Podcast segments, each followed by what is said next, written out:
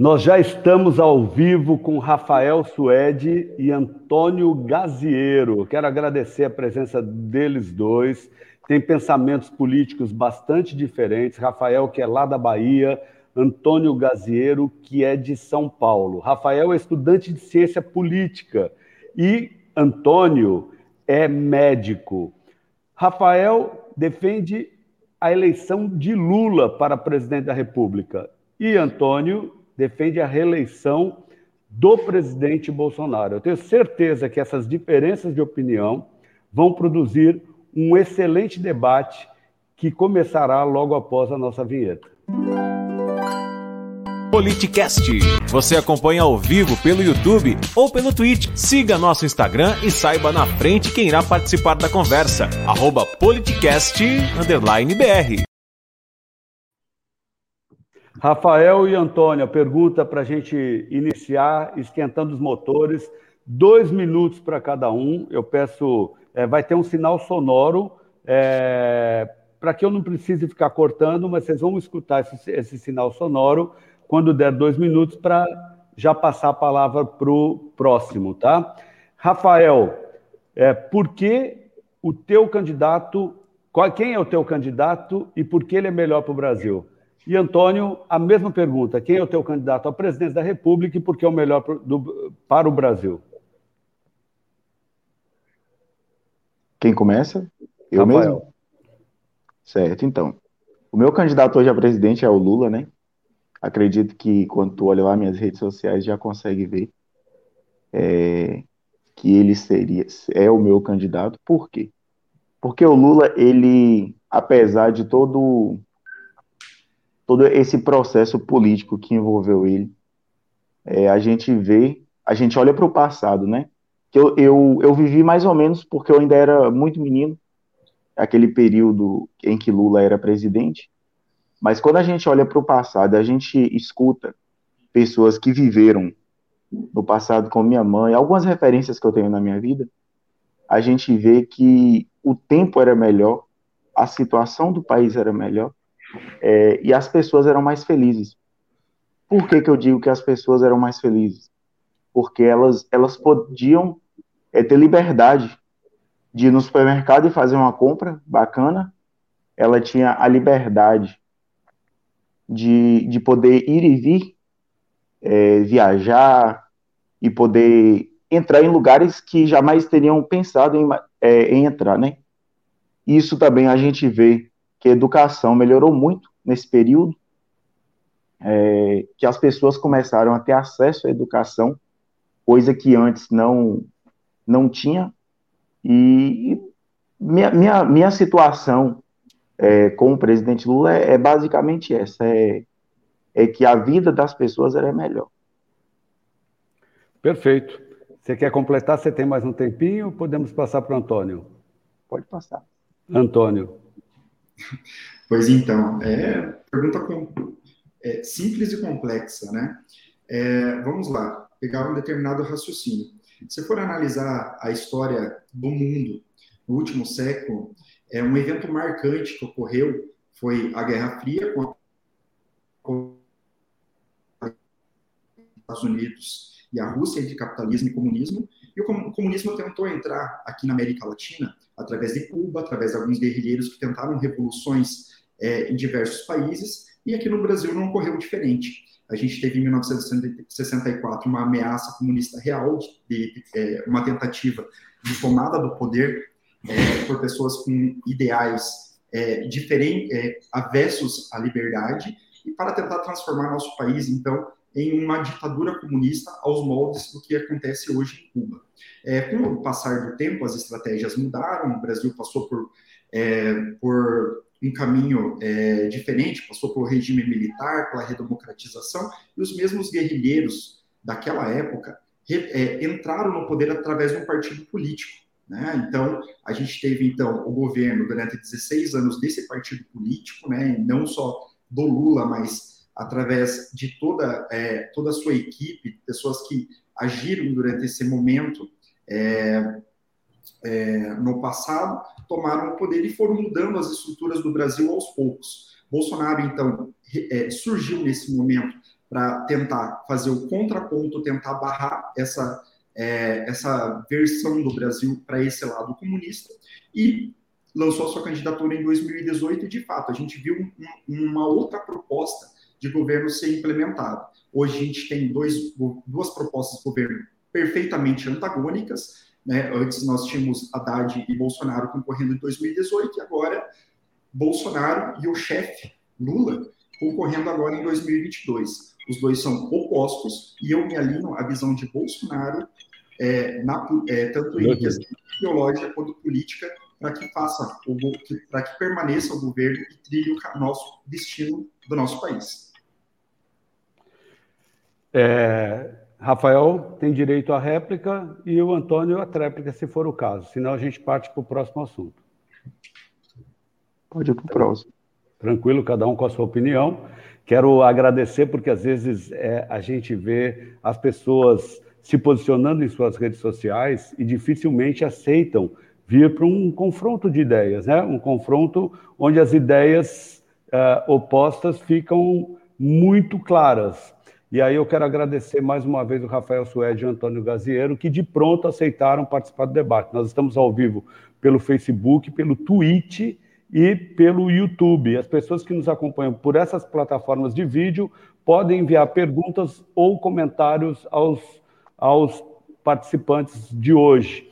As conversas também são reproduzidas pelo Google Podcasts, é, pelo Spotify, pelo, pela Anchor FM e pelo Castbox. Então vamos é, é, comentar o seguinte: o ex-premier o, ex-primeiro-ministro do Japão, Shinzo Abe, ele morreu após ser baleado no Japão.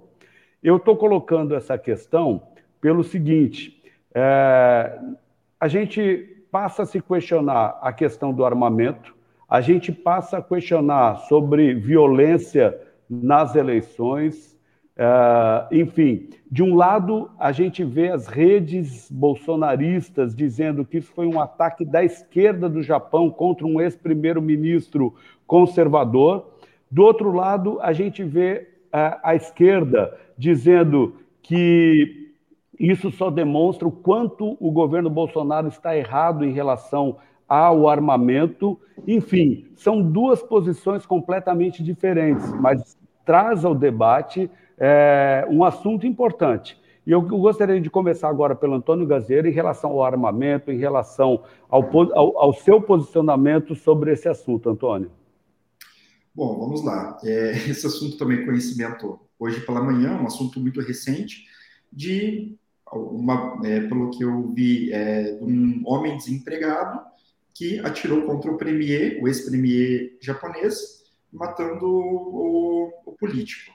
É, bom, é, a tentativa é, é, foi um, é um fato é, isolado, mas é, utilizar esse fato como uma, o início de narrativa para subsidiar o, a discussão do desarmamento, eu acho, eu acho que não se coloca muito. Para se contrapor a isso, a gente pode tentar imaginar quantos é, quantos líderes é, de Estado que já foram, tiveram sua vida poupada é, justamente impedindo que ataques similares ocorressem contra eles. Né? Pelo que eu apurei também em relação a esse ocorrido, é, esse atirador, que é um homem desempregado japonês, pelo, pelo que aponta até agora, era insatisfeito com o governo do Premier, mas isso ainda carece de investigação, pode ter motivação política, então é muito cedo para tirar conclusões. É, esse cara fez um ataque com uma espingarda de fabricação caseira, não consigo nem imaginar como que é isso, mas é o que está noticiado. Logo, é, tentar traçar um paralelo é, entre esse ocorrido com é, justificativa para promover o desarmamento não tem muita lógica. É, o armamento, é, que seria então a linha de governo do Bolsonaro, né, então, é, ele decorre de pessoas que têm capacidade técnica e passam num psicotécnico e desejam ter a, é, uma arma dentro de casa para finalidade de proteção pessoal ou proteção da família, é, essa pessoa não é não se enquadra no, é, esse tipo de pessoa não se enquadra no perfil do atirador, o atirador é, provavelmente não, não, fez aula de tiro e não comprou uma arma de maneira legal. Ele fez uma arma de fabricação caseira e provavelmente tinha algum distúrbio mental. Né? Então, não, eu acho que linkar uma coisa com a outra não faz muito sentido. Tempo, é, Rafael. Eu só quero então, fazer uma então. observação, Rafael, me perdoa. É, só para constar, acho que é um dado importante: no Japão existe um controle de armas rigoroso e não é permitido o armamento. E mesmo assim, o ex-primeiro-ministro, em campanha política, foi assassinado. Tá? Só para complementar o debate aí. Rafael, com você. É, então, essa questão aí do armamento, eu acho ela uma questão bem que a gente ainda precisa desenvolver muito. É, não só ontem, mas hoje ou amanhã também, porque é algo que realmente é complicado de lidar. É, conheço muitas pessoas que é a favor e tal, mas eu sou contra por quê? Porque essa questão do armamento, ela é uma questão que mata. Arma mata. Para mim, o, o, discurso é esse. Eu acho que quem tem que. Eu acho assim que quando o, o, o sistema público ele, ele traz às pessoas é, essa opção de ter uma arma em casa, o que, que ela quer? Ela quer pegar a responsabilidade que é do Estado e passar para a pessoa. Porque a partir do momento que você tem uma arma na sua casa, você faz a sua defesa. É, é como se o Estado estivesse te entregando aquele trabalho que é dele. É, por exemplo, hoje a, a, polícia ela, ela, nos, ela nos protege, né? Ou pelo menos esse é o, é o que é o que buscamos e, e o que acreditamos, né? Mas quando você tem uma arma em casa, quando o Estado te entrega uma arma, ele está passando essa responsabilidade de você mesmo se cuidar.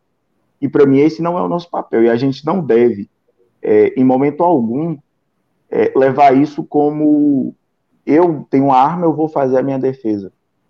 Porque, inclusive, pode acontecer acidentes até dentro da própria casa, como a gente já viu diversos casos de crianças que foram lá, pegaram a arma, ou, ou, ou se mataram, ou matou uma outra pessoa, ou a arma disparou. Então, o armamento em si, ele, ele é algo muito complicado, que eu acho que ele tem que ser muito revisado, né? O tempo todo e muito bem estudado, porque porque é difícil é difícil essa situação onde as pessoas têm que, têm que buscar a sua própria defesa, que, que não deveria ser assim, né? Seria o Estado que tem que nos proteger, e não nós mesmos. Perfeito. É, o pessoal me passou aqui que tem um vídeo para passar aqui que deu uma repercussão é, dos dois lados, né? tanto do lado de quem apoia quanto quem rejeita o presidente Bolsonaro, onde parece que ele teria dito no vídeo, nós vamos assistir juntos aqui, que Jesus só não comprou uma pistola porque não tinha na época.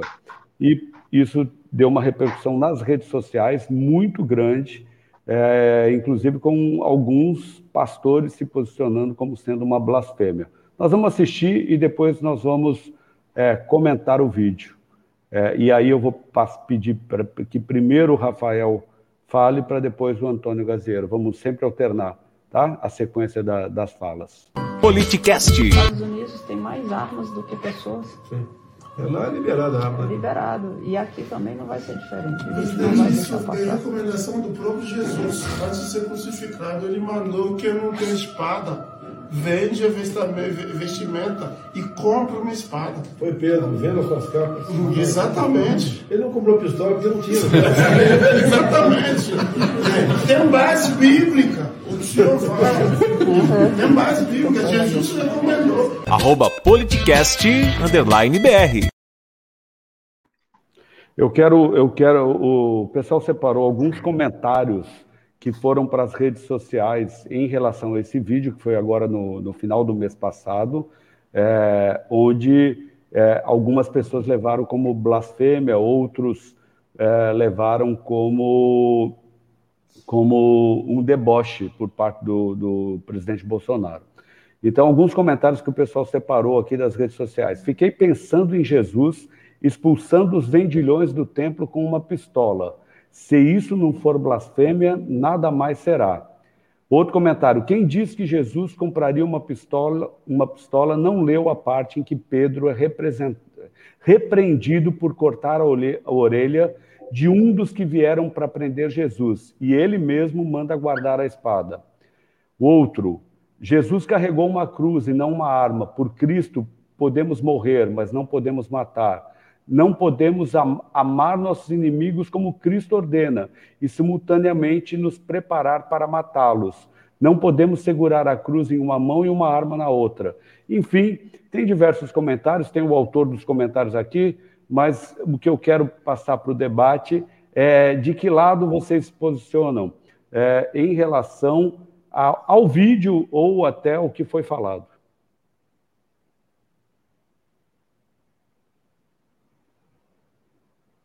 Quem vai? Rafael?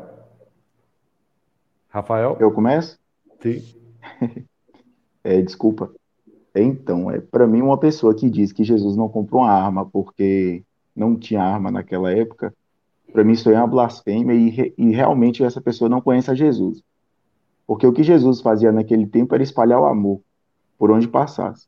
Era a aceitação, era, era o acolhimento. Era isso que Jesus fazia. Eu, eu não acredito, eu não acredito com, com toda essa base bíblica que a gente tem hoje, que a gente poderia pelo menos passar pela cabeça que Jesus compraria uma arma, porque isso iria, iria contra tudo aquilo que Jesus, por onde andava, falava e deixava, né? Toda aquela mensagem de Jesus, não, não acredito que chegaria nesse, nesse nível de Jesus comprar uma arma. Não tem lógica, é algo que é inimaginável. Para mim é absurdo ouvir isso aí.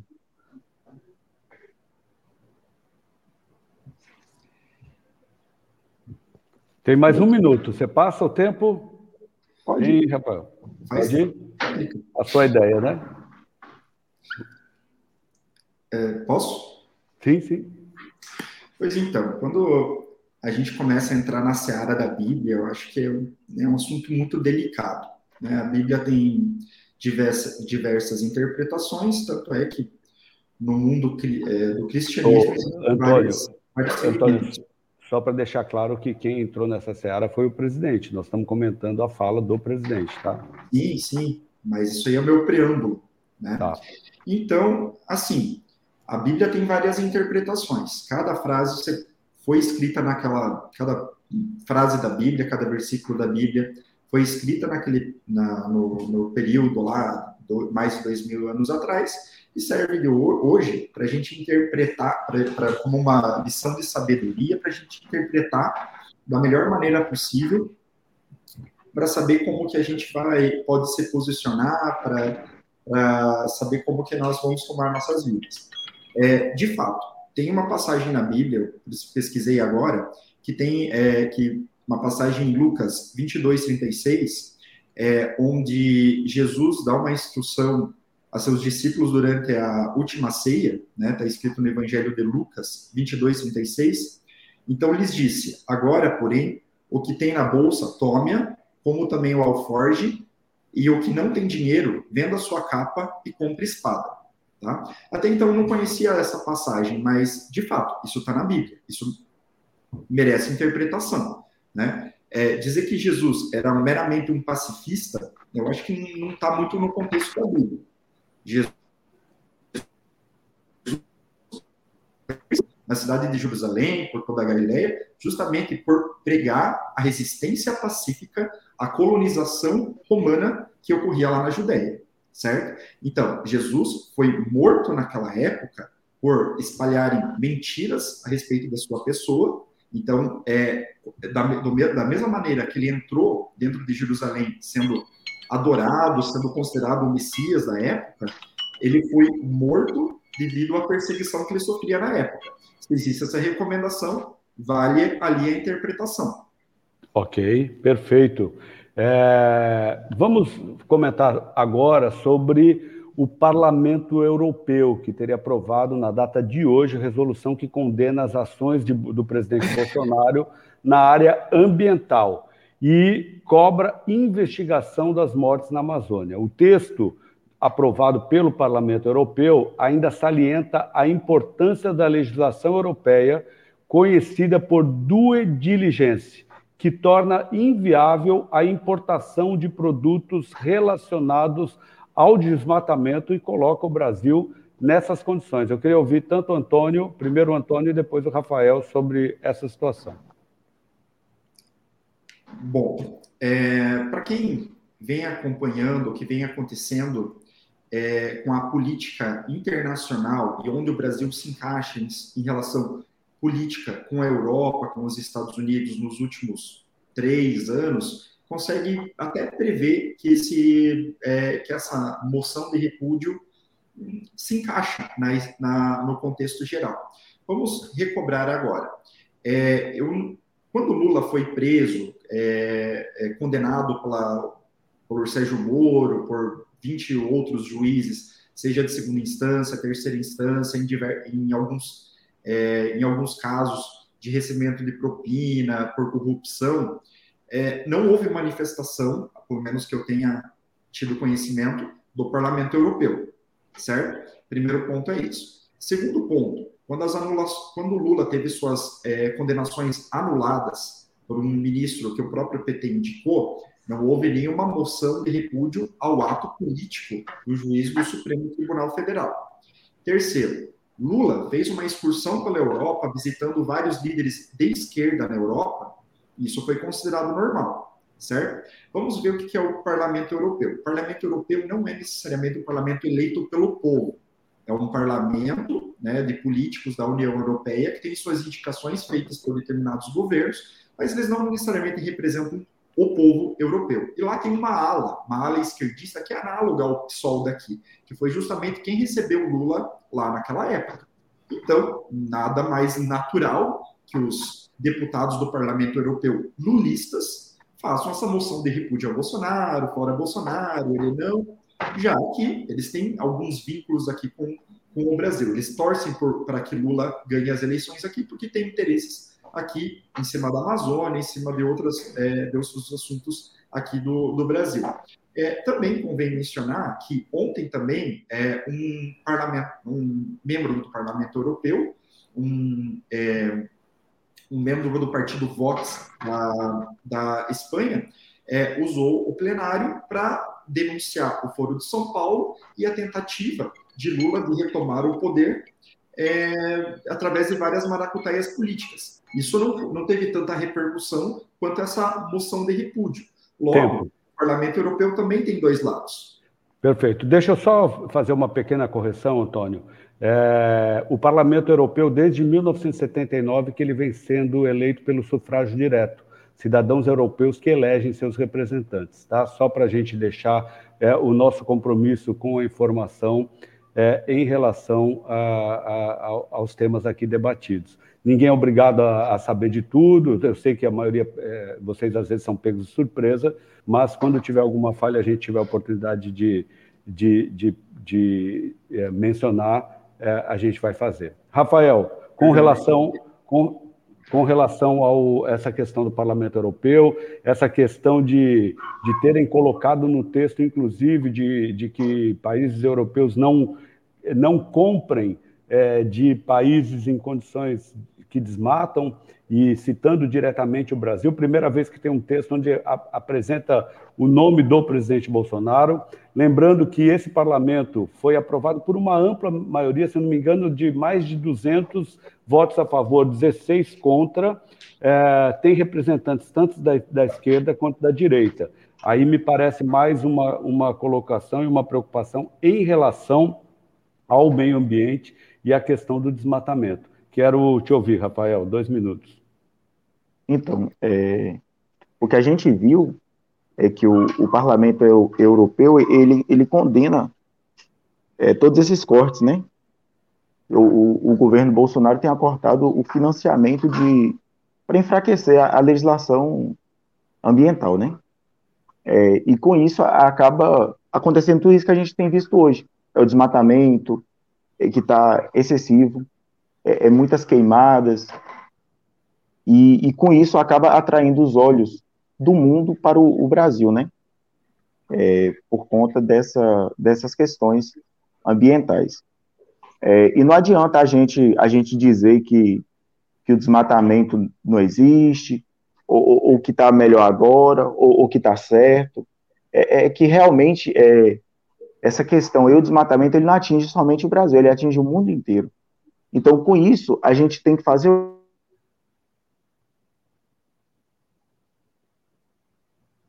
Travou, né? Caiu. Tivemos um problema de comunicação com o Rafael. Acho que em instantes ele volta. Antônio, você quer ir comentando em cima do que ele já falou até ele voltar? Pois é, então ele está complementando até meu raciocínio, né? É. Uma, umas coisas que eu tinha esquecido de comentar. É interessante que nessa notícia aí, a respeito dessa menção, nota de repúdio, eles colocam ali no meio o caso do Dom e Bruno, né? Então, me corrija se estiver errado, posso me equivocar de novo. Colocaram sim, você está certo, você está tá correto. Tá então, assim, para mim parece uma coisa meio, meio estranha é, eles utilizarem esse caso do Dom e Bruno, e esse caso do Dom e Bruno está sendo explorado da mesma maneira que, tava, que aconteceu com o caso da Marielle, né? Então, uma morte avulsa no meio de 41 mil assassinatos que, que tem durante o ano, na média aqui no Brasil, mas esses estão sendo explorados politicamente, né? Até hoje, eu estava vendo aqui no jornal, é, a Polícia Federal prendeu o suposto mandante do, do assassinato do, do Dom e Bruno. É, posso só concluir um raciocínio aqui, Rafael? É, então, é, lá no, no, parlamento eles cobravam solução, é, uma é, solução rápida desse caso, e justamente um dia depois a, PR, a Polícia Federal apresentou essa solução. Então, é, não sei se deu muito certo essa militância deles, tá certo? Tá certo. É, antes de passar para o Rafael de volta, Antônio, eu gostaria só de colocar uma situação você citou a morte da Marielle como exploração política. Eu, particularmente, me preocupo muito com crimes de ódio. É? Se fosse um deputado ou um vereador da direita, da extrema-direita, sendo assassinado por questões de posições políticas, eu teria exatamente a mesma preocupação com a morte da Marielle. Então, eu não considero que isso é uma questão de uh, exploração política, mas é, é uma questão de um crime de ódio e assim como qualquer crime de ódio, matar, um, é, é, matar uma pessoa porque ela tem uma orientação sexual diferente ou porque tem um pensamento político diferente, qualquer crime de ódio tem que ser refutado pela sociedade é, é para que a gente possa construir uma nação melhor.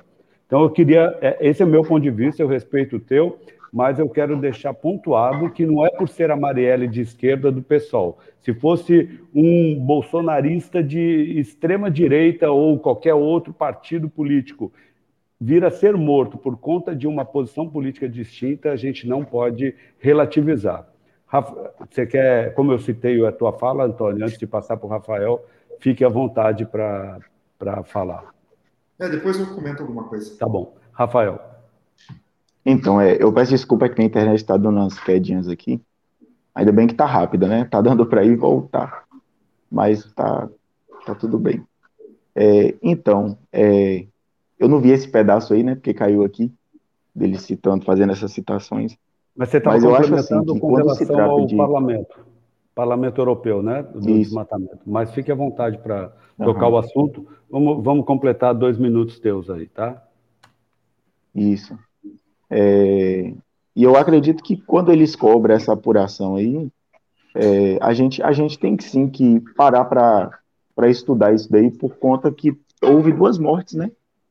Não foi algo simples, foram duas mortes, e duas mortes de, de alguém que, que estava lá tentando é, é proteger a natureza e tal. É, e como você citou essa questão aí, é, a gente, a gente pode parar para lembrar, quando você cita essa questão da morte da Marielle e tal, é, a gente também, você fala que usa como? Como questões políticas, né? Está usando é, para tentar se engrandecer em cima. A gente também teve um episódio em 2018, né? Que foi aquela, aquele crime lá contra o presidente Bolsonaro, que até hoje também é lembrado. Então, acredito que cada um lembra daquilo que, que é bacana de ser lembrado, né? E eu não acho que por ser de esquerda ou por ser direita, é, a gente não deve esquecer o que está passando, principalmente quando se trata de tentar silenciar pessoas, porque lógico que, que cada um defende aquilo que acredita, Mas, independente disso, são vidas, né? São vidas que estão sendo tiradas, seja elas de, de, de direita ou de esquerda, mas são vidas, e isso tem que ser parado para analisar, isso tem que ser investigado, isso tem que ser dito. Acho que essas pessoas que, que perdem a vida por conta de, de, de questões de, de questões diferentes das nossas, não é porque é algo diferente que a gente tem que fingir que não viu. Porque são vidas, e vidas elas têm que ser todas valorizadas e, e, e tem que. Vida foi feita para ser vivida e não para ser tirada. Então eu acho que, que a gente tem que, que parar, a gente tem que refletir sobre isso. E a gente tem muito ainda para aprender, tanto eu quanto todos vocês aí, é, porque ainda não, não, não temos muita coisa, muita informação ainda, mas eu acho que a gente tem que estudar muito ainda sobre esses casos. Tempo. É, Antônio, você quer réplica ou podemos partir para o. Não, quero, só para complementar, assim, que a gente já pulou para outro, né? mas às vezes isso aí é bom mesmo. É, você colocou ali uma, uma situação interessante que é em relação ao crime de ódio. Né? Crime de ódio, muito bem lembrado ali pelo Rafael Suede, até eu não tinha nem pensado nisso, né? mas realmente é, o que o Adélio tentou fazer com o Bolsonaro é um perfeito exemplo do que é um crime de ódio. Né? O Adélio odiava Bolsonaro por convicções políticas e tentou é, fazer esse, esse, essa tentativa de assassinato, que talvez seja uma coisa muito similar ao que aconteceu ontem com o ex-premier do Japão, né? Mas isso ainda falta ser melhor explorado.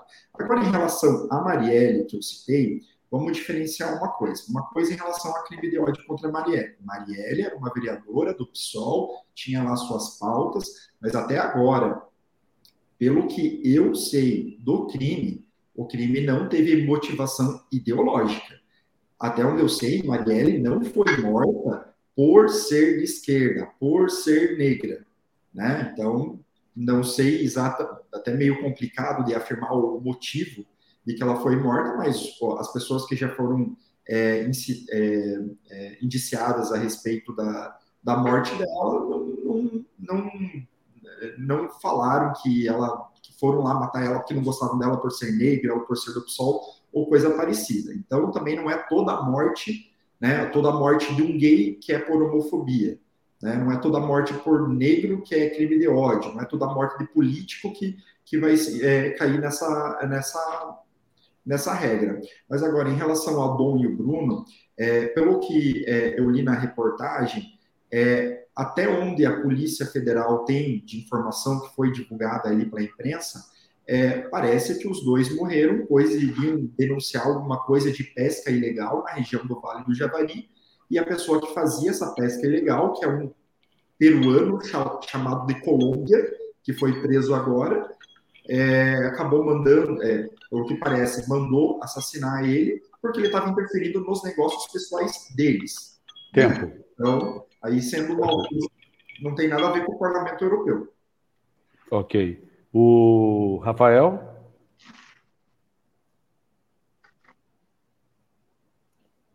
Rafael Suede? Podemos seguir, podemos seguir.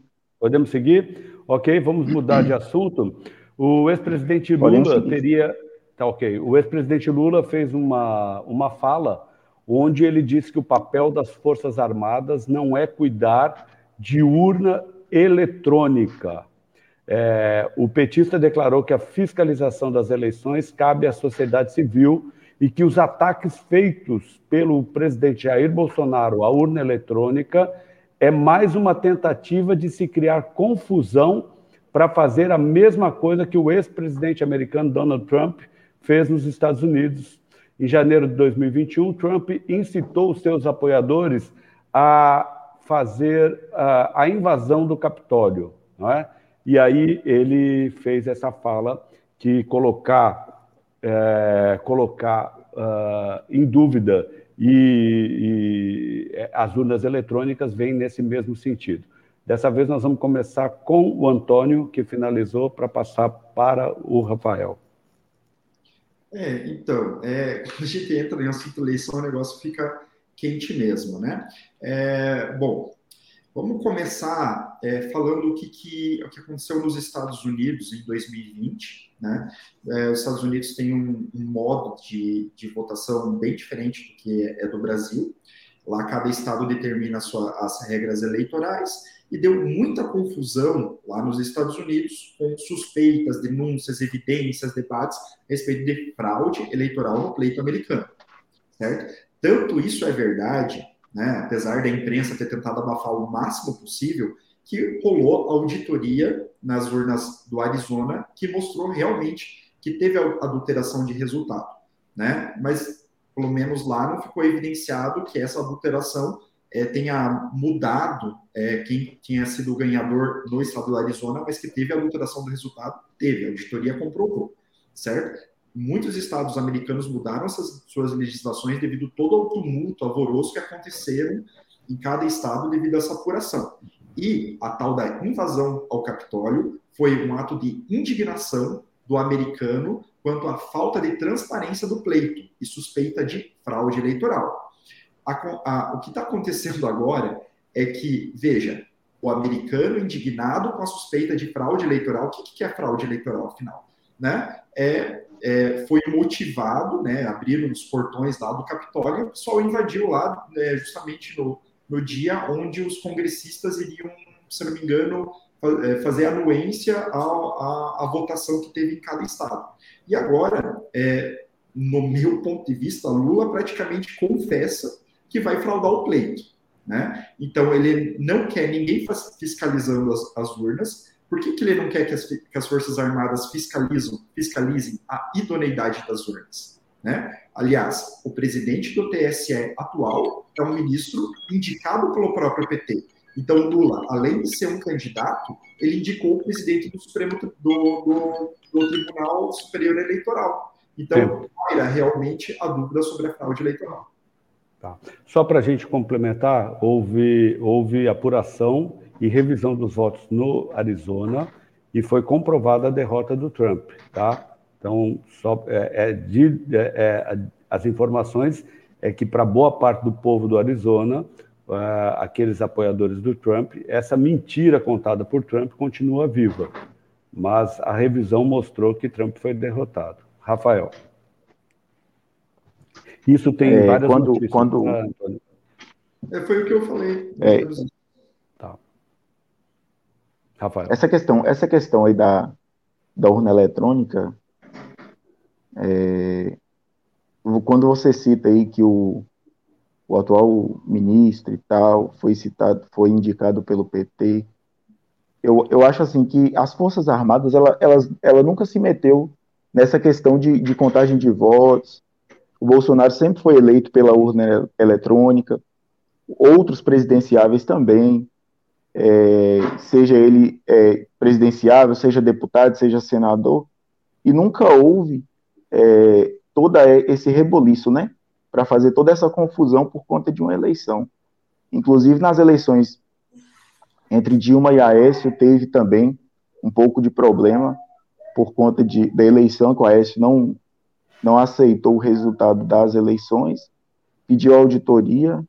Depois, hoje, ele diz que se arrependeu de ter pedido, porque ele deveria ter aceitado de início o resultado das urnas, e, e por aí vai. Eu acho assim que, que o, a urna eletrônica, ela, ela, sempre, ela sempre serviu e ela sempre foi de confiança, e eles já mostraram que ela é de confiança.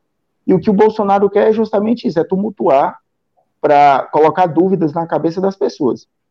Porque eu acho que se a pessoa ela, ela é contra, ela não acredita na urna, então ele, o que, que ele diz aí? Se ele não acredita na urna, ele acredita que todas as, as vezes que ele foi eleito foi por forma de fraude, né? Então, porque se a urna ela, ela não é confiável, então ele, todo esse período aí, como política, 20 e tantos anos, quase 30 anos de político, sendo eleito tanto ele, os filhos dele, então foi tudo fraude, né?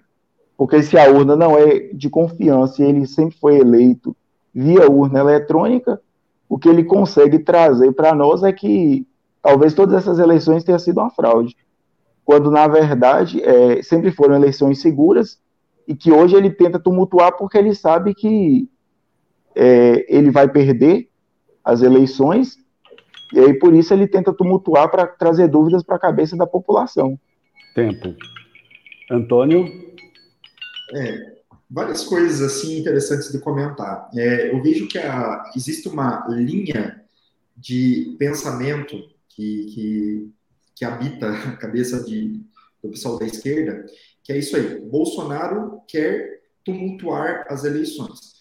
Isso aí é opinião de jornalista que quer entrar na cabeça do Bolsonaro e dizer o que, que tem lá dentro. Não, Bolsonaro não quer tumultuar as eleições. Toda vez que você escuta Bolsonaro falando nas lives a respeito das eleições, o que ele quer é transparência. Aliás, todos nós queremos transparência. Acho que você quer, Rafael, você quer, Marcelo, todos nós queremos que, se 100 pessoas votaram num candidato, no dia da, do, da publicação dos resultados das eleições apareçam aqueles 100 votos lá. Não apareça 101, não apareça, não apareça 99, né? porque isso vai definir o destino da nação. É, mas uma coisa interessante é o seguinte: é, é, as Forças Armadas nunca se envolveram em processo eleitoral, mas nesse ano, o ministro Barroso que era o antigo presidente do, do, Tribunal Superior Eleitoral, convidou as Forças Armadas para participarem da fiscalização do pleito, assim como convidou o AB, convidou vários outros mecanismos lá de, de da, da sociedade.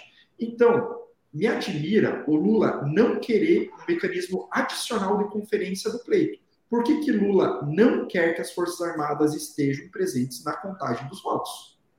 se, se, se a urna é 100% confiável, como até está escrito no comentário. Não há falhas, é, é, confiável, tudo mais. Então, por que, que as Forças Armadas não podem estar lá para dar anuência? Né? Barroso convidou as, as Forças Armadas para participarem do, da, da conferência, e por que, que Lula quer desconvidar agora? Aliás, Lula não tem que dar pitaco nenhum. Né? Lula é um candidato. Ele não determina como que o pleito vai ser realizado. Tá? Então, é, é o, como o processo vai correr normalmente. As Forças Armadas vão fiscalizar os pleitos, o pleito, para nos dar mais segurança a respeito do resultado. Perfeito. Deixa eu, deixa eu, eu improvisar um assunto aqui em cima daquilo que foi falado. E aí nós vamos começar agora pelo Antônio, que foi quem é, finalizou é, essa última questão. Foi falado aqui sobre essa questão do STF, né, do sistema de nomeação, que um, um, um juiz do STF, ministro do STF, foi nomeado pelo, pelo Lula, enfim. A questão que eu coloco é o seguinte: como é que fica o eleitor do Bolsonaro que via durante o processo eleitoral de 2018 ele criticar por várias vezes o sistema de nomeação é, dos ministros, que era uma indicação política, e de fato, acho que todos aqui podemos ter várias críticas em relação a isso, mas as pessoas que acreditaram nisso que ele falava, e ele não tomou nenhuma iniciativa para mudar esse sistema de nomeação. Não é? Ou seja, é mais ou menos assim: eu critico o sistema, mas eu me valho do próprio sistema para nomear aqueles que vão me servir. E ele mesmo fala: olha, eu já tenho tantos por cento do STF, enfim. Vocês são a favor do, do sistema de nomeação? Como vocês encaram as críticas que o Bolsonaro faz, mas de fato não fez, não tomou iniciativa para mudar o sistema de nomeação? Ao contrário, quis nomear aqueles que eram, vamos chamar assim, do seu, do seu grupo político, conforme ele mesmo fala que tem um percentual dentro do STF. É, pois então, aí a gente está discutindo como ocorre, ocorre, a indicação do ministro do STF. É, na, nas regras do o presidente faz a indicação de uma determinada pessoa que tem notório saber jurídico e essa pessoa é sabatinada pelo Senado. Então, não é necessariamente apenas o presidente que indica essa pessoa, é o presidente com a anuência do Senado. Né? Então, é, são dois crivos para a pessoa passar lá. Né? Mas isso Lembrando vale que... para os nomeados de qualquer um, né? tanto para os do Lula quanto para os do, do, do, Bolsonaro. Né? É, essa é a Sim. questão. Né? Sim, agora, é, um, um, outro, é, isso aí é a questão de, de nomeação. Né? Se uhum. é, realmente for respeitado pessoas com notório saber jurídico e que cheguem na sua função lá de ministro do STF e cumpram sua função, que é de seguir a carta da Constituição, né, nos casos em que é, que sejam é, levados ao STF, aí tudo bem, né? É, as duas indicações que Bolsonaro fez, que foi o ministro Cássio Nunes e André Mendonça, até agora, pelo que eu tenho acompanhado das decisões deles, têm sido impecáveis, eles estão seguindo a letra da Constituição. Agora, alguns ministros começaram, que não foram nomeados por Bolsonaro, começaram a colocar a de fora. Né? O pior que, na, na, na minha visão, que está rasgando a Constituição e criando uma Constituição paralela, já que ele sabe que acima dele, é, ou melhor, que ninguém consegue é, revisar as decisões dele, é Alexandre de Moraes. Alexandre de Moraes nem foi indicado pelo PT, foi indicado por Temer, né? depois daquele a, daquele misterioso, daquela misteriosa queda do avião do Teori Zavascki, né? Esses aviões vivem caindo. Então, a, a questão é, principal que, que tange aí é o ativismo judicial. É, os ministros do STF estão em suas posições fazendo é, exposições políticas, né? E isso não é função de ministro da nossa Suprema Corte. Né? Então, a gente vê é, a, a, uma enorme diferença de um ministro indicado por Lula, do ministro indicado por Temer e dos ministros indicados por Bolsonaro. O que mais compete para mim é a qualidade do ministro. Agora, em relação à indicação, isso precisaria ser passado por uma PEC. Para uma PEC ser é, passada, então, para alterar como que é feita a nomeação de algum ministro da Suprema Corte, não precisa o Bolsonaro ir lá indicar. Qualquer deputado pode fazer isso, qualquer deputado, por favor. Eu entendo, eu entendo a tua colocação que não precisa do Bolsonaro, porém, quem mais fazia crítica ao, ao modelo durante a eleição de 18 era o Bolsonaro. Por isso que eu perguntei como fica o, é, o eleitor do Bolsonaro que gostou dessa posição, desse posicionamento, dessa colocação face a, a nenhuma iniciativa no sistema é, de nomeação. Mas me parece, Antônio, que o Rafael, mais uma vez, ficou, ficou congelado, com a imagem congelada aí. Acho que ele vai ter que uhum. voltar na sequência. E isso vai te garantir um tempo maior para defender o teu ponto de vista. Eu quero lembrar e aproveitar que os comentários colocados tanto pelo tweet, não é Twitter, tá? Pelo tweet, pelo Facebook do Politicast, ou pelo uh, ou pelo YouTube são colocados no ar perguntas e comentários, seja a favor ou contra um lado, não vai ter nenhum tipo de seleção é, dos comentários. O Rafael voltou, vamos adicionar ele de novo a, a, Vamos ver se a internet dele vai ter condições para que ele possa é, é, se posicionar em relação a esse assunto que nós estamos falando do STF. O Rafael Antônio fala, e a todos aqueles que nos acompanham, fala diretamente do município de Itanhem, que fica no sul da Bahia. O Antônio Gaziero fala do município de São Paulo. De Guarulhos. De Guarulhos? Ah, tá. Você está no trabalho, é isso, Antônio? De Guarulhos. Mas você mora em São Paulo ou em Guarulhos? Moro em São Paulo. Tá, maravilha. Aproveitar para ir falando para os nossos amigos aqui que nos acompanham, que amanhã, vou dar um spoiler já, amanhã o Antônio estará de volta ao nosso canal é, num debate sobre se o presidente Bolsonaro ou as ações do governo do presidente Bolsonaro são ou não homofóbicas. É, Antônio, que é bolsonarista, vai debater com é, um suplente de vereador, coordenador dos direitos humanos, Wesley Lemos, também da Bahia, é, que considera as ações do governo Bolsonaro homofóbicas. Então, é, eu garanto que será um excelente debate. Antônio, quer falar alguma coisa já e convidar as pessoas a acompanharem para amanhã?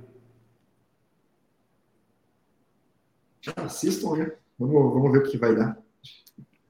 Com relação ao STF, quer complementar alguma informação, Rafael? Vamos complementar. Então, continuando, né? Muita informação para pouco tempo. É, essa, essa tua questão é pertinente ao que você tinha comentado sobre como que a gente pode mudar as, é, o sistema de indicação dos ministros do STF. Realmente era, era muito criticado Bolsonaro, então não só Bolsonaro, como metade da sociedade criticava o modo como, como esses ministros são nomeados, que são por indicação política, isso poderia, eventualmente, ter, é, ter alguma proposta de emenda à Constituição que alterasse isso. No entanto, existiram outras propostas de emenda à Constituição que também é, versavam sobre a atuação dos ministros do STF E uma muito importante, foi, é, que eu acho que ainda está rolando, em relação ao ativismo judicial. Esse ativismo judicial realmente é o, tem ser tornado um câncer para o Brasil, onde, é, através da protocolação de qualquer recurso feito por algum partido menor, o principal ali é a rede, né, o, o senador Randolfo Rodrigues, é, qualquer perda que, que a esquerda tenha no Senado ou no Congresso, já protocola recurso para o STF decidir a questão, passando por cima de, de decisão do Congresso, do, do, Congresso que inclui Câmara e Senado. Mas, Antônio, me permita, só para tornar um pouco mais dinâmica a nossa fala, mas isso não seria a base do sistema democrático, é, ou seja, o STF, dar a última palavra em relação às dúvidas e dirimir essas questões?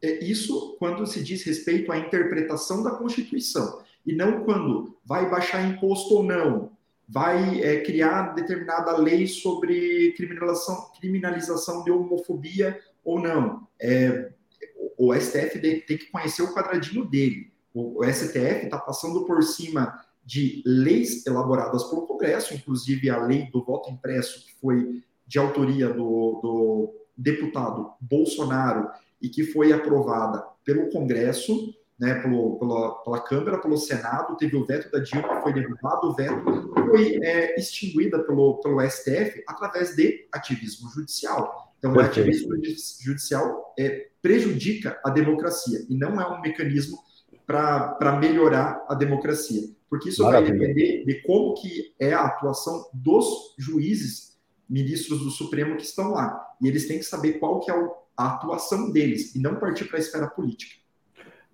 Rafael, sobre o STF, você estava falando, foi interrompido logo no começo. Rapaz, minha internet não está boa, não. Então, é... estávamos falando sobre o quê? STF urna eletrônica, né? STF, sistema de nomeação, enfim, várias ah, situações. Ah, sim. Então, na parte que eu, que eu caí aí foi justamente na parte que ele estava falando sobre o, as nomeações né, de cada presidente, que assim também como Bolsonaro usou a nomeação dele, claro, né? Que após criticar muitos anos, que não é de hoje que ele critica a vida inteira, é, ele foi lá e se usou do mesmo artifício para nomear. É um direito dele, ele é o presidente, está tudo certo. É, só é chato para quem o defende, né? Que ele não consegue, acaba ficando meio insustentável algumas críticas, porque hoje diz uma coisa, amanhã vai lá e, e abraça. Então, é bem complicado. Mas eu acho que, que o STF ele é necessário no nosso país, porque seria muito, seria a pior coisa é, a gente ter um, um, um país totalmente é, é, direcionado somente por, por um poder, né? Então eu acho que, que todos esses poderes, seja ele o, todos os poderes, os três poderes ali, eles estão bem divididos e eu acho que, que o tá excelente do jeito que tá. É, tem algumas coisinhas que precisa mudar, mas isso daí com, com o passar dos anos a gente vai conseguindo reverter algumas situações e, e se adequando, né? Tem coisas que, que não dá para fazer de uma vez. Maravilha. É, eu, eu, gostaria de saber como é que está o tempo de vocês, porque a gente tem um compromisso de encerrar é, dentro de uma hora no máximo. Nós estamos a 54 minutos. Se vocês é, puderem, não sei como tem o tempo, como está o tempo, é, o pessoal desdobra isso em dois, em dois programas. É, como é que está o tempo, Antônio? Você que é médico, está aí na clínica atendendo, o, o, Rafael que é estudante e trabalha também, e aí? Dá para prolongar um pouco. Quanto tempo que você acha, Marcelo? O tempo que vocês me falarem, a gente já ajusta isso por aqui. Eu acho que dá para ir mais um pouco. Ok. Vamos aproveitar e dar uma lida aqui no comentário do Rony de Lima, que disse no comentário anterior que a urna não era confiável. Agora, o Rony de Lima, ele diz: chega de Bolsonaro e Lula. O Brasil já conhece o modus operando dos dois e nenhum dos dois consegue levar o Brasil para outro nível. Eles são farinha do mesmo saco, querem o povo dependente do governo. E aí, é, vamos começar pelo Rafael, que encerrou a última fala em relação ao comentário do Rony de Lima. É, talvez talvez o, o Rony de Lima ele, ele ainda não entenda um pouco nem isso aqui da realidade do povo brasileiro. Porque quando ele diz. Só um momento. Que os governos, é, que pelo menos o, a questão passada, né? Vamos dizer sobre o, o que passou, porque é o que eu estou defendendo aqui hoje. Dizer que, que, que, que é o que o, o como disse, é querem o povo dependente do governo, quando ele diz isso aí, eu acho que ele não conhece a realidade do povo brasileiro. O povo brasileiro é um povo que luta, um povo que batalha, é um povo que está aí sempre disponível para fazer o, o que der e vier para tentar manter o sustento da família. E quando a gente chega na situação que está hoje, no país, é, com tudo caro, desemprego em alta, é, apesar de algumas, algumas melhorias aí nos últimos dias, nos últimos meses, mas também não, não é grande coisa, porque a gente vê que as pessoas estão passando fome, né? Então, para mim, isso daí ele, ele não conhece a realidade do povo brasileiro. Me desculpa dizer isso, mas não conhece. Eu, eu trabalho na área de, de assistência social, eu sei muito como as pessoas dependem não só do governo, mas, mas de tudo. As pessoas dependem da, da, das outras hoje, porque muitas passam fome, muitas é, não têm trabalho e têm filhos, e a vida da população brasileira ela não é uma vida fácil. Não adianta dizer que, que é fácil, que não é fácil. As pessoas elas estão cada dia é, hoje ela faz uma coisa, amanhã ela não sabe se amanhã terá. No caso hoje, ela tem um alimento, amanhã ela não sabe se terá aquele alimento novamente na mesa, né? Tanto para ela quanto para os filhos. Aí, aí tem pessoas que têm as casas com dois, três, quatro filhos, ainda cuida de um neto, talvez. Então, a vida da população brasileira é muito difícil. E eu acredito que a população, ela depende do governo, porque talvez essa seja a única opção que ela tem no momento. Porque com desemprego em alta e ninguém, ninguém vai num setor público é, buscar algo, principalmente quando se fala de, de assistência social, sem estar precisando. Então, eu acredito que as pessoas, se elas hoje buscam a assistência do governo, é porque elas realmente necessitam dessa ajuda do governo. Ok. Antônio, em relação ao comentário do Rony de Lima, chega de Lula e Bolsonaro. Pois é, estou achando engraçado que era poder bater com. Desculpa, pagou o teu nome ali, Rafael? Rafael. Rafael, né? Apagou o teu nome. O meu é Marcelo, né? O dele é Rafael. É, porque apagou a, a mensagem abaixo. É, era para estar debatendo, mas estou concordando em muita coisa. Ah, agora apareceu de novo. Então, é, o que o Rafael comentou, sim, é, é, ainda mais para quem trabalha com assistência social, é a realidade que se vê, né? A gente não pode partir do princípio que aquelas pessoas que, que recebem os auxílios dados pelo governo, vamos começar o, o tal Bolsa Família barra Auxílio Brasil, que acho que é mais ou menos isso que você deve trabalhar, né, Rafael? É, que, que, eles são necessariamente parasitas do Estado. Então, existe esse conceito de parasitismo e existe o conceito de assistencialismo, né? Tem essas duas linhas e a gente pode pensar é, sobre uma ou sobre a outra. Eu, eu, eu não olho com os olhos de parasitismo, mas eu acho que tem muita gente no Brasil que, que acredita nisso. Bom, vamos começar a analisar a frase dele ali. Chega de Bolsonaro ou Lula, né? Então, a terceira via, que acha que vai aparecer um, um messias, sei lá que tipo de, de, forma, vai baixar e ganhar as eleições, assim. Não, não sei o que a pessoa imagina é, que, que o, é, qual, qual a via que, que, que o Brasil pode correr, sendo que a gente é, é, mora em uma democracia e na democracia a gente é, participa de eleições para decidir quem que vai ser o presidente eleito. Né? Não, não, existe outra via, a não ser que seja um golpe. Então, chega de Lula ou Bolsonaro, talvez esteja defendendo o golpe de alguém. Né?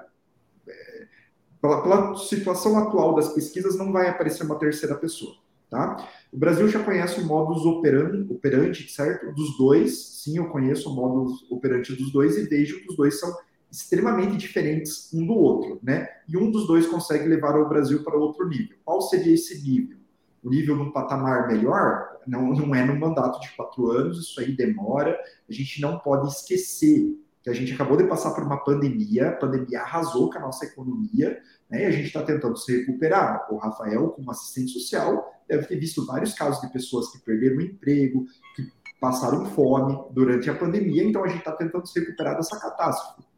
São farinha do mesmo saco? Não, não são. Os dois têm, são antagônicos um com os outros, um com o outro. Os dois não ficam almoçando junto, não. E querem o povo dependente do governo. Não, eles querem que o, que o, que o pobre melhore a situação, porque a gente está numa crise e essa crise ela envolve o, o, tal do retorno da fome. Então isso precisa ser solucionado. Perfeito. Deu tempo e o Rony de Lima complementou. Pablo Marçal, esse é o nome da vez e não tem golpe. Alguém quer falar alguma coisa sobre isso? Ou podemos seguir adiante? Eu vou falar. Vamos, vamos prosseguir. o, o, Rafael, quer comentar? Pode continuar. Tá, ok. Eu, os dois, tanto o Antônio quanto o Rafael, uh, nesse debate de alto nível, cada um defendendo a sua posição e ainda com os comentários dos amigos que nos acompanham. É, o Rafael e o Antônio são militantes tanto da educação quanto da saúde, né? O, sobretudo da saúde, porque o Antônio é médico e, e, o Rafael lida direto com essa questão da assistência social, né, Rafael? E então acaba se envolvendo com as necessidades da população em todas as áreas, mas é, é, se destaca pelo histórico dele a questão da saúde e da educação. A minha pergunta é, é, é a seguinte: é, Bolsonaro fez uma boa gestão da pandemia nessa questão da área da saúde? Vamos começar pelo Antônio, que finalizou a última questão. É, então, seguindo bem a risca o que você comentou, se Bolsonaro fez uma boa gestão da pandemia em relação à saúde. Aí a gente vai ter que recobrar para ver como foi histórico é, da, da pandemia. Quando surgiu a pandemia, é, lá na China, ainda em 2019, é, Bolsonaro e seu governo, né, o governo Bolsonaro, é, decretou estado de emergência, se eu não me engano, em 9 de fevereiro, antes do carnaval. Tá? É, essa, é, esse alerta feito pelo governo Bolsonaro foi é, motivo de deboche pela imprensa, tanto é que logo depois, em março, se não me engano, começo de março, teve o carnaval, e no carnaval a gente tinha governadores dizendo: ah, não tem risco nenhum, pode vir, vai ser a festa do povo, vamos aglomerar. Então, assim, o primeiro ato em relação à saúde foi isso: né? foi verificar, foi reconhecer que a pandemia era um problema é, global e que logo iria chegar no Brasil. Mesmo assim, Dória e, e seus companheiros aí fizeram o car melhor carnaval do mundo e o carnaval provavelmente foi o principal vetor da doença para o Brasil inteiro. Né? É, bem nesse, nesse momento onde é, começava o fecha tudo, lá por 20 de março de 2020, é, a OAB fez o seu ativismo judicial, fazendo uma indagação ao Supremo Tribunal Federal, perguntando o que, que vai acontecer agora na pandemia e qual que vai ser a divisão, a divisão de funções das três esferas quanto ao combate à pandemia, ativismo judicial. Combinadinho né, caiu na mão, nas mãos de Alexandre de Moraes, que determinou a função do governo federal é dar dinheiro. Tá? Então, em relação ao que o governo federal, Bolsonaro, pôde fazer em relação à pandemia, é despejar dinheiro. Muito dinheiro. Para quem? Governadores e prefeitos. Tá? Nas mãos do, dos governadores ficou a determinação do lockdown, se sim ou não, e a gestão do dinheiro público para a construção de hospitais, compras de respiradores e, a, e, o gerenciamento da crise de saúde em seus estados e suas cidades. Só para responder a tua pergunta, o que, que o governo Bolsonaro fez em relação à pandemia? Deu dinheiro, foi o que ele podia fazer. E quando acionado, né, como aconteceu em Manaus, depois de acionado, ele atendeu, é, o ministro Pazuello foi até Manaus e, resol, e resolveu o problema que tinha acontecido lá, se não me engano, em janeiro de 2021, que foi da falta de oxigênio, fazendo uma, uma incrível manobra de logística para levar oxigênio para aquela cidade para superar aquela crise. Essa okay. foi a do governo Bolsonaro. Vamos lá, Rafael. É, vamos lá, alguns pontos. É, o, o, Bolsonaro, no período pandêmico, né? Aquele nível lá, o pico da pandemia, logo quando começou, o que eu vi não foi isso. O que eu vi foi o Bolsonaro negando o vírus, né? O tempo todo.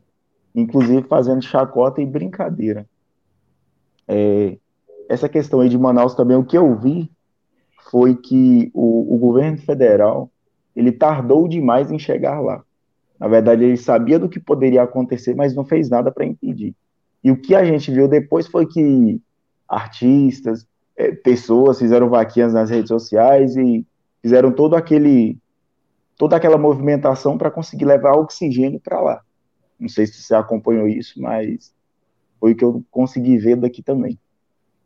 É, o Bolsonaro, no período pandêmico, ele, ele, ele ele sempre negou a doença, ele sempre negou a vacina e ele ainda trouxe remédios que, que não servia, né, para o vírus. Isso também são pontos que a gente deve trazer aqui hoje, quando se trata de pandemia no Brasil.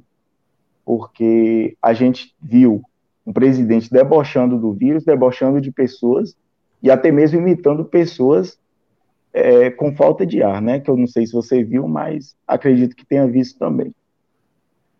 É, então, eu acho que, que o que faltou é, no governo federal é, nesse período foi humanidade. Eu acho que foi o que faltou, o principal fator. Foi o, o, o ponto-chave, porque o, o, governo federal simplesmente não estava nem aí para ninguém, e, e a gente teve muitas mortes que poderiam ser evitadas, óbvio, e outras também não. Que claro que a gente estava lidando com um vírus desconhecido, mas muita coisa que poderia ser feita não foi feita, é, porque o, o, governo federal ele tardou, e com isso foi necessário outras intervenções para tentar diminuir né, a, a, a, disseminação do vírus. Ok. É, Antônio, acho que vai querer falar mais alguma coisa sobre esse assunto. Certeza. Não?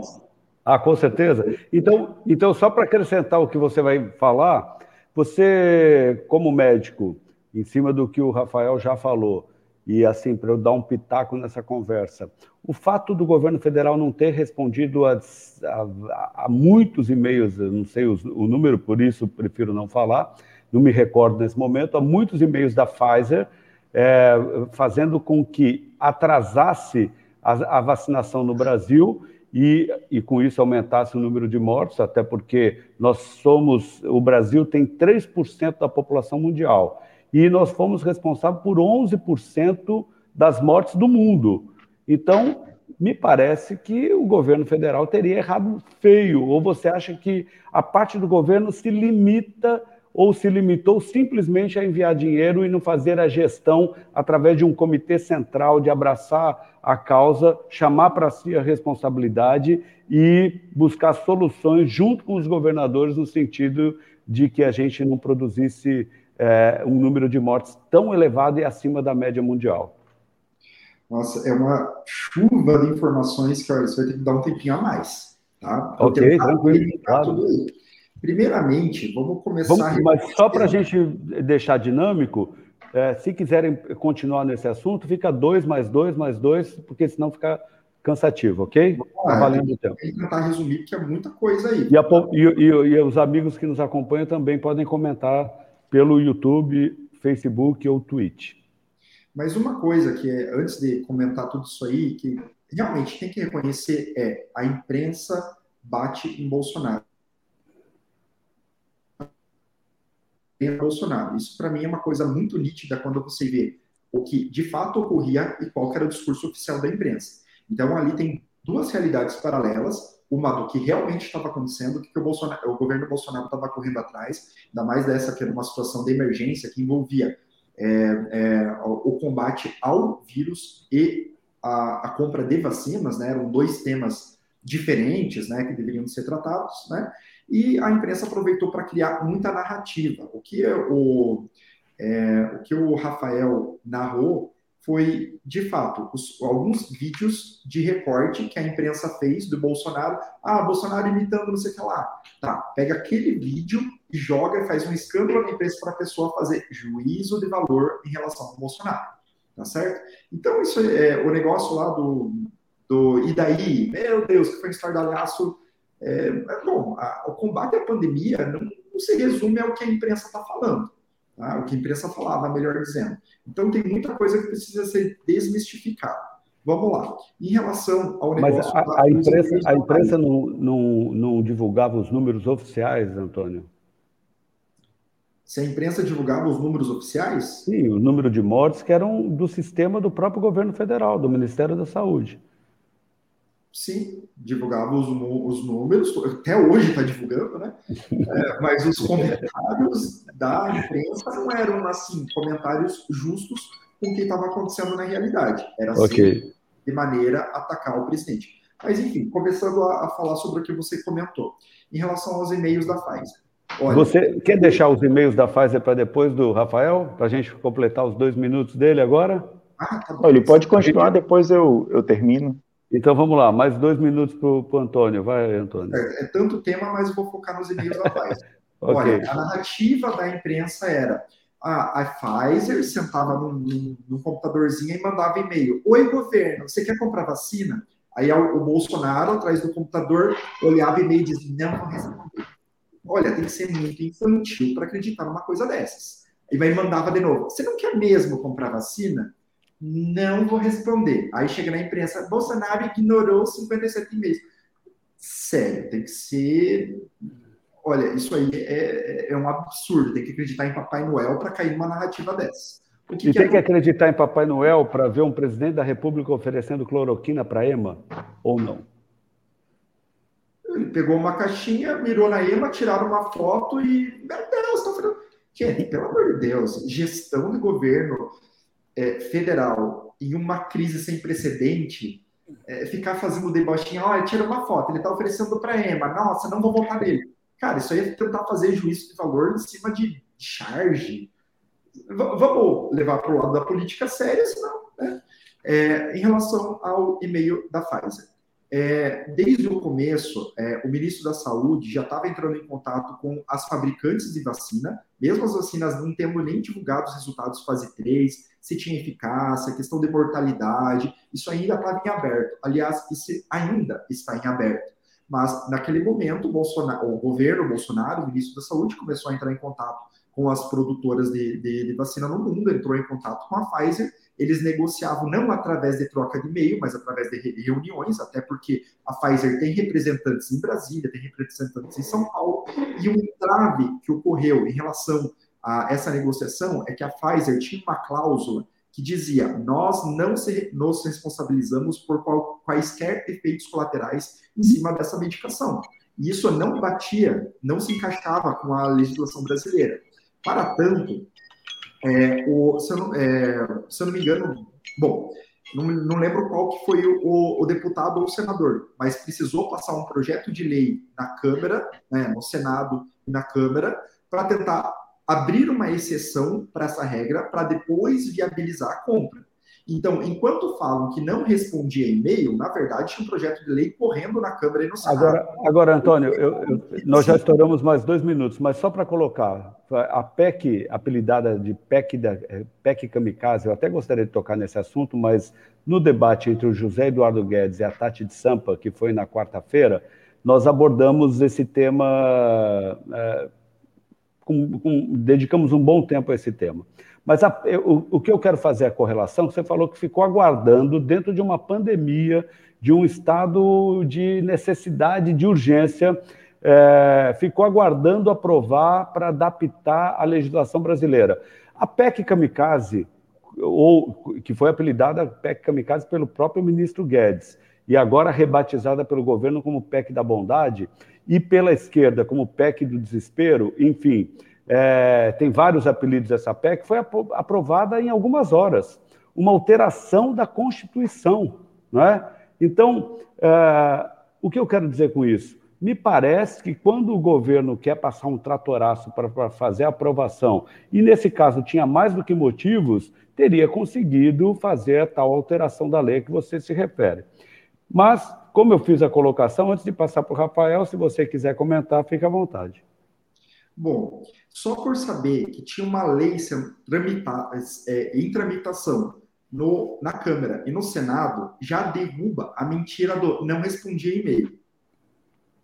Então a gente já vê que a imprensa realmente enche de narrativa, enche de mentiras é, sobre o, o, a realidade né, que, que acontecia com a, com a, pandemia, justamente com a intenção de fazer juízo de valor, e no caso, mau juízo de valor, em relação ao Bolsonaro. Segundo, você está falando em relação à velocidade que os projetos podem tramitar na Câmara. Quem define a velocidade de tramitação de um projeto é o presidente da Câmara, é o presidente do Senado. Né? É, quem que era o presidente da Câmara naquela época? Não lembro. Arthur Lira, aliado, aliado, do Bolsonaro. É, é que em 2020 é. Então, de fato, é, se esse projeto foi elaborado e foi passado lá, não sei qual foi o tempo, mas não demorou muito, é, então quer dizer que, que esse parâmetro já estava sendo providenciado. É, no Brasil, a, as vacinas chegaram com um mês de diferença do que chegou no resto do mundo. Até porque é um país de terceiro mundo, os Estados Unidos passaram na frente na compra da, das vacinas, né? A gente viu o trabalho do Trump em relação a isso. Não teve muita mudança. Logo, o Brasil passou a ser o terceiro país que mais vacinava no mundo. Então, essa história de que ah, atrasou as vacinas e por isso morreu, isso não bate muito com a realidade. Isso aí é só a ladainha política. Mas eu repito que nós somos responsáveis por 11% da, das mortes mundiais contra 3% da população do mundo está no Brasil, né? Então é muito pois é. acima, é. É. muito acima da média, né? Então, vamos interpretar esse dado. É, dos, vamos dizer que tem no Brasil, o mundo tem 7 bilhões de habitantes. 1 bilhão e meio está na África. Na África não teve pandemia. Na África praticamente não morreu muita gente. Na China, que tem 1 bilhão e meio de habitantes, também não morreu muita gente. Na Índia, que utilizou tratamento profilático, que tem 1 bilhão e 300 milhões de habitantes, também não morreu muita gente. Se a gente retira África, China e Índia, a gente tem mais de metade do mundo onde a pandemia não atingiu com força. Logo, no resto do mundo onde a pandemia atingiu com força, obviamente esse número vai ser arredondado para cima. Agora, pegue um índice do Brasil, índice de morte do Brasil, e compare com um país análogo, com México, com Argentina, com Colômbia. Ah, isso vai ter um dado mais fidedigno da realidade. Ok. Rafael, você tem um pouco mais do que dois minutos aí, dado que o Antônio dominou o debate aí. É quando, quando, quando ele fala aí que o, o Brasil, ele a vacina chegou com um mês aí de diferença de outros países. É, Para mim, a, a, questão não é nem chegar a vacina, é a quantidade que chegou. Porque por todo esse atraso em, em, em fazer pedido, em comprar a vacina, toda essa enrolação, essa negação, né? E sem falar que o, o, governo federal sempre incentivou as pessoas a não se vacinar, sempre colocou dúvidas na cabeça das pessoas sobre a vacina. Isso também é algo muito delicado para se dizer, é um assunto difícil de tratar.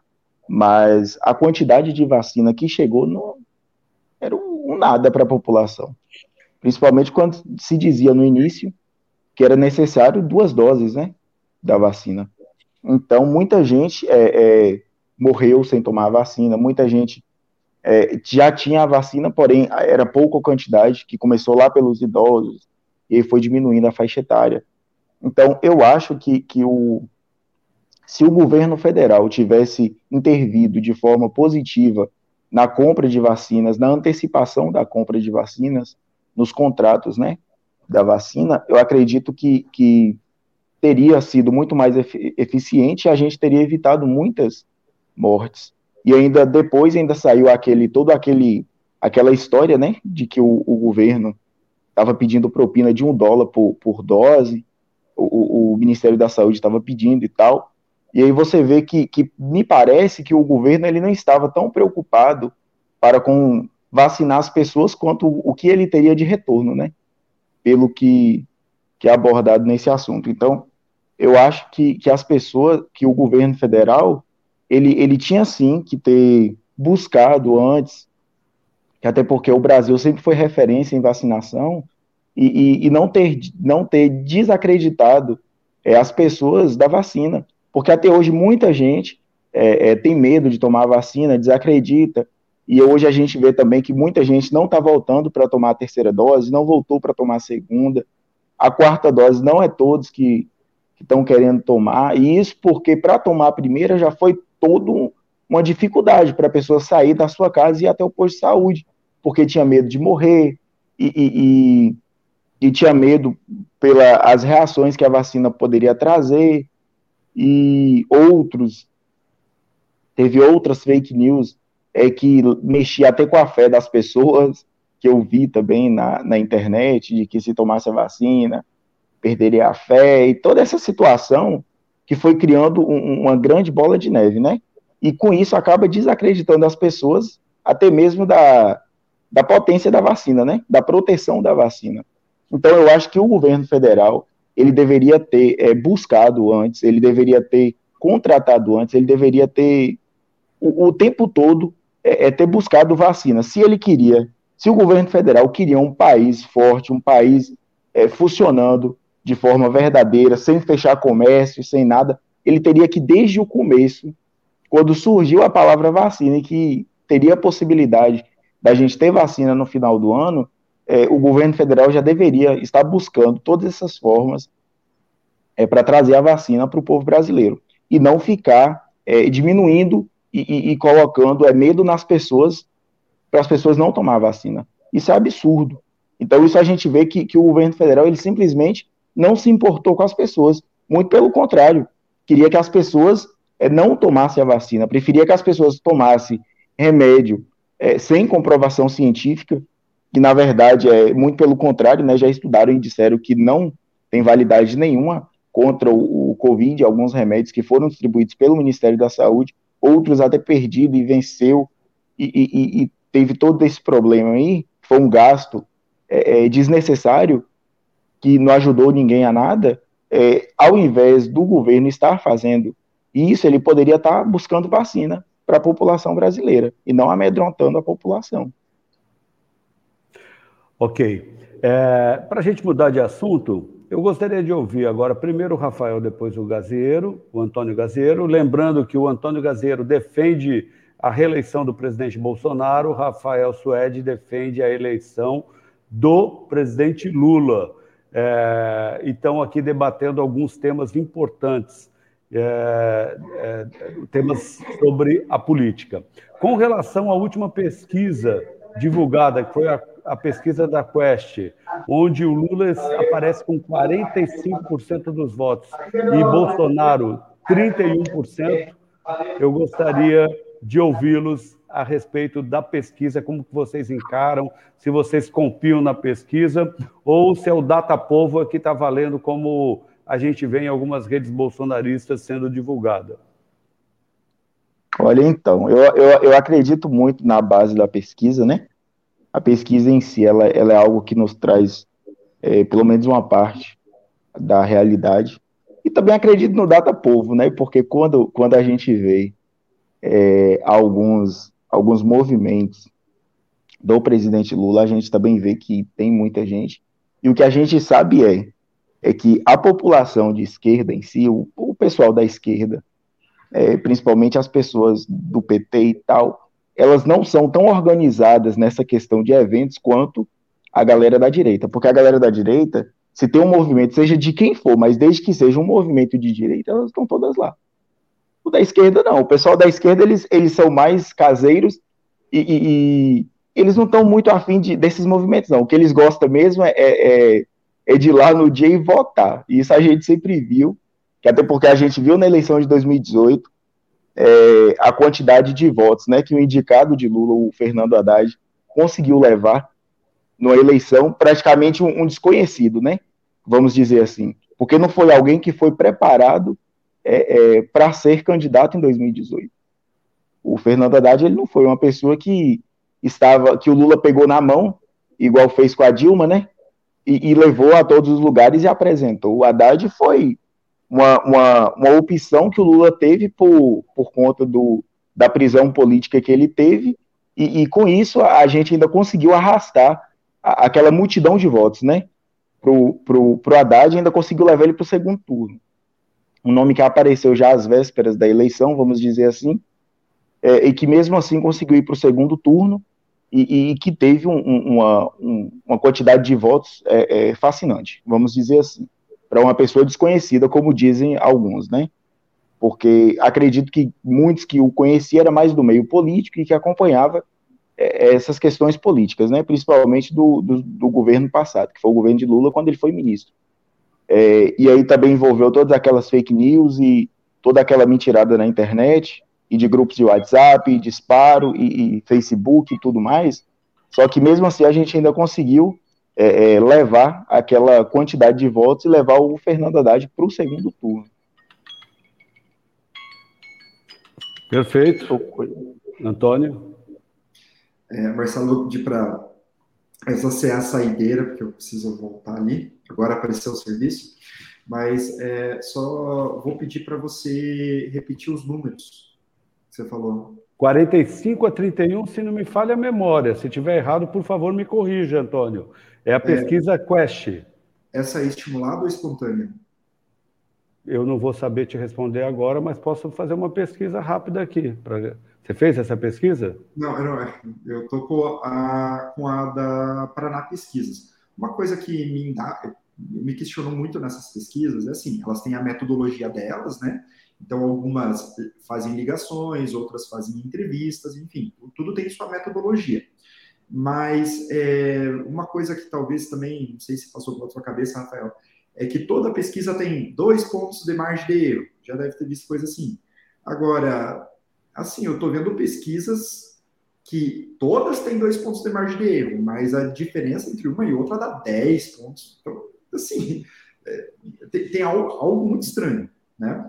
É, aqui eu tenho uma pesquisa da Paraná Pesquisas, que mostra aqui, ó, na estimulada, Lula com 41, Bolsonaro com 35.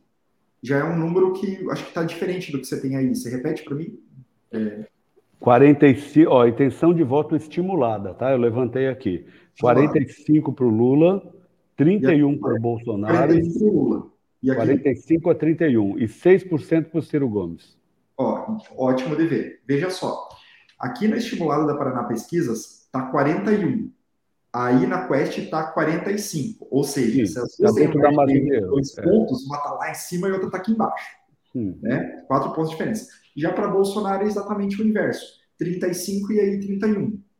Então, assim, é, de fato, pelas pesquisas é quase unanimidade, ainda mais na estimulada, que o Lula está na frente. Mas você é, experimente fazer a, o exercício de ver como estava o cenário eleitoral em julho de 2018. Muita coisa vai mudar ainda, né?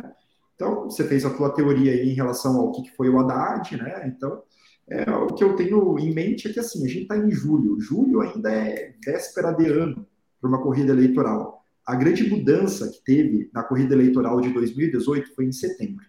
Tudo ocorre em setembro. Então, vamos ver até lá o que acontece, né? E só para comentar aí do Haddad, Bolsonaro também era um desconhecido em 2018. Eram dois desconhecidos. Agora a gente está com dois conhecidos. Lula e Bolsonaro já estão com a fama bem feita. Né? Ok. Os dois eram desconhecidos. Então é, é páreo nos dois. Para a gente finalizar, a pedido aí e agradecer os dois de terem prorrogado esse tempo por um debate de tão alto nível, né, com divergências de opinião, mas cada um colocando seus argumentos, o que é isso que vale, né? É, eu quero pedir para que vocês respondam aquilo que a gente chama de pinga-fogo, para finalizar, que é uma palavra. Não é para desenvolver, não é para desenvolver raciocínio, para que as diferenças de opiniões fiquem ainda mais acentuadas. Pode ser, Antônio e Rafael? Vamos seguir Pode. sempre a mesma sequência, Antônio na sequência Rafael. Vamos de pinga-fogo com essa dupla que fez um excelente debate hoje no Politicast. É uma paixão. Brasil. Viagem. Um hobby. Política. Ler. Um sonho. Um futuro melhor. Desculpa, só pode uma, mas não dá.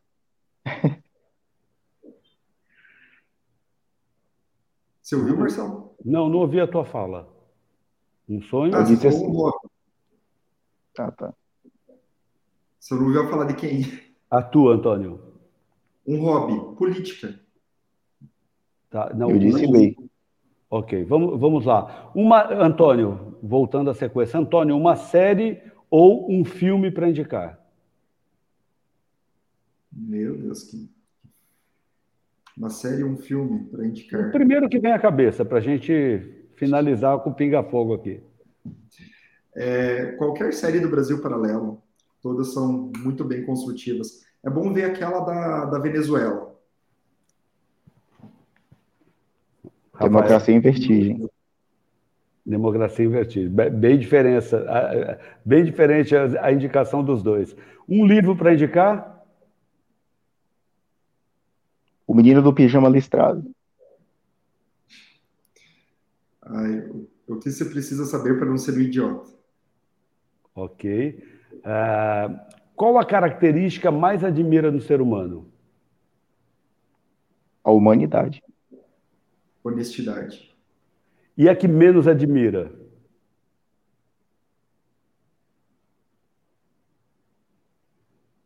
Hipocrisia. A falta de caráter. Dar o peixe ou ensinar a pescar? As duas coisas. Você tem que dar o peixe para a pessoa não passar fome e depois ensinar a pescar para ela continuar a comer. Vou ter que concordar com meu amigo aí. Deus. Amor. Escritor de todas as coisas. Brasil. Acima de Luta. tudo. Luta. Brasil, Brasil o, o Rafael? Luta. Luta. Uma liderança política que te inspire. Luiz Inácio Lula da Silva. Bolsonaro. Uma liderança feminina que inspire aos dois. Dilma Rousseff. Bia Kicis. Uh, segundo turno desejável. Vamos considerar que teremos um segundo turno no Brasil e a gente possa escolher quem são os dois que vão para o segundo turno. Para mim é o que está aí, é Lula e Bolsonaro. Bolsonaro e Pablo Marçal.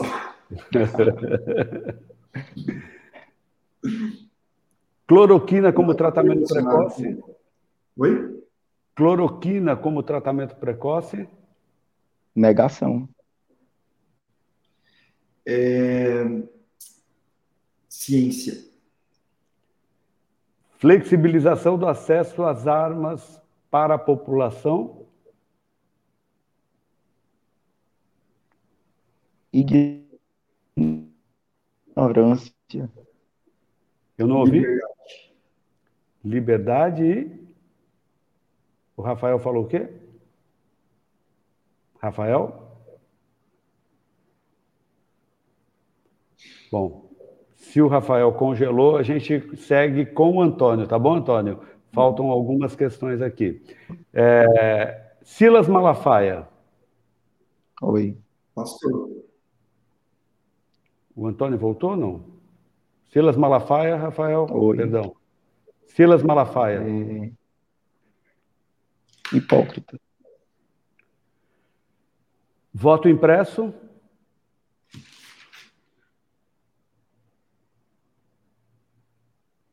Voto impresso. Eleições idôneas. Cota racial? Ele congelou, Calma né? aí. Travou de novo. Cota racial?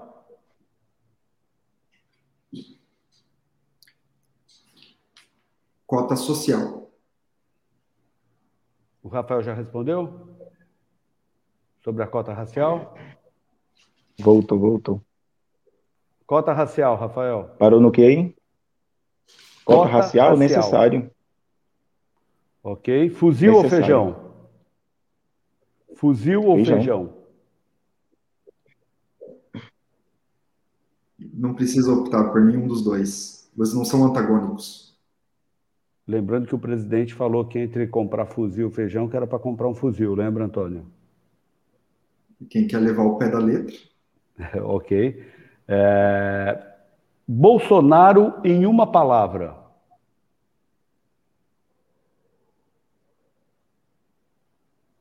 Desumano. Desculpa, os dois falaram juntos.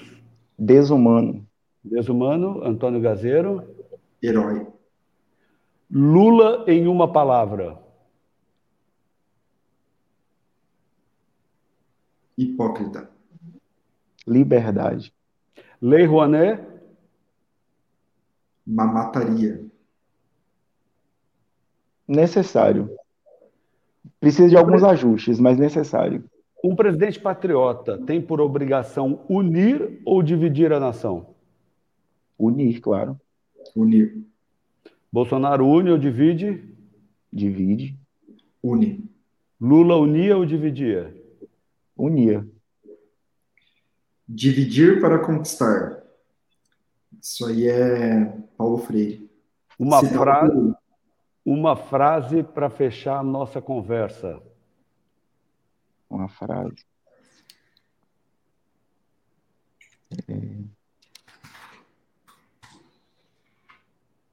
Pode ser o trecho de uma canção também, tá?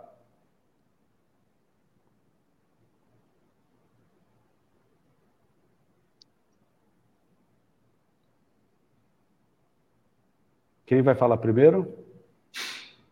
Pode ser eu. Salmos 1.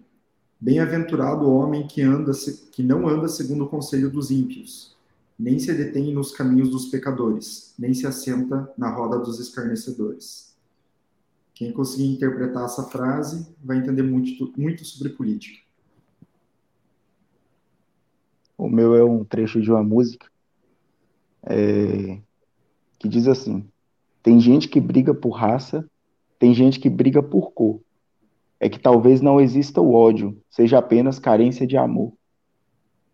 Que eu acredito que tem muito a ver com o que a gente vive hoje. Maravilha. E com essas frases, e deixo a reflexão de todos aqueles que nos acompanham, que vão acompanhar com os cortes que vão ser divulgados pelas nossas redes sociais, pelo Instagram, TikTok, pelo Facebook, eu me despeço tanto do ah, Antônio Gaziero quanto do Rafael Suede. Antônio Gaziero volta amanhã, estará com a gente amanhã num debate com Wesley Lemos sobre homofobia ou não. É, lembrando que o, o Wesley Lemos ta- também é da Bahia, né, Rafael? E o Antônio Isso, Teixeira de Freitas. Teixeira de Freitas, próximo de Itainhém? Isso, 80, uns 80, 90 quilômetros. Ah, maravilha. E o Antônio Gaziero volta amanhã às 11 ao vivo. Convido a todos aqueles que nos acompanham. Parabéns pelo excelente debate, pelo nível de discussão dos dois. E a gente eh, se despede com o nosso, a nossa vinheta. Obrigado, um abraço para todos. Você acompanha ao vivo pelo YouTube ou pelo Twitch. Siga nosso Instagram e saiba na frente quem irá participar da conversa. Arroba politicast_br.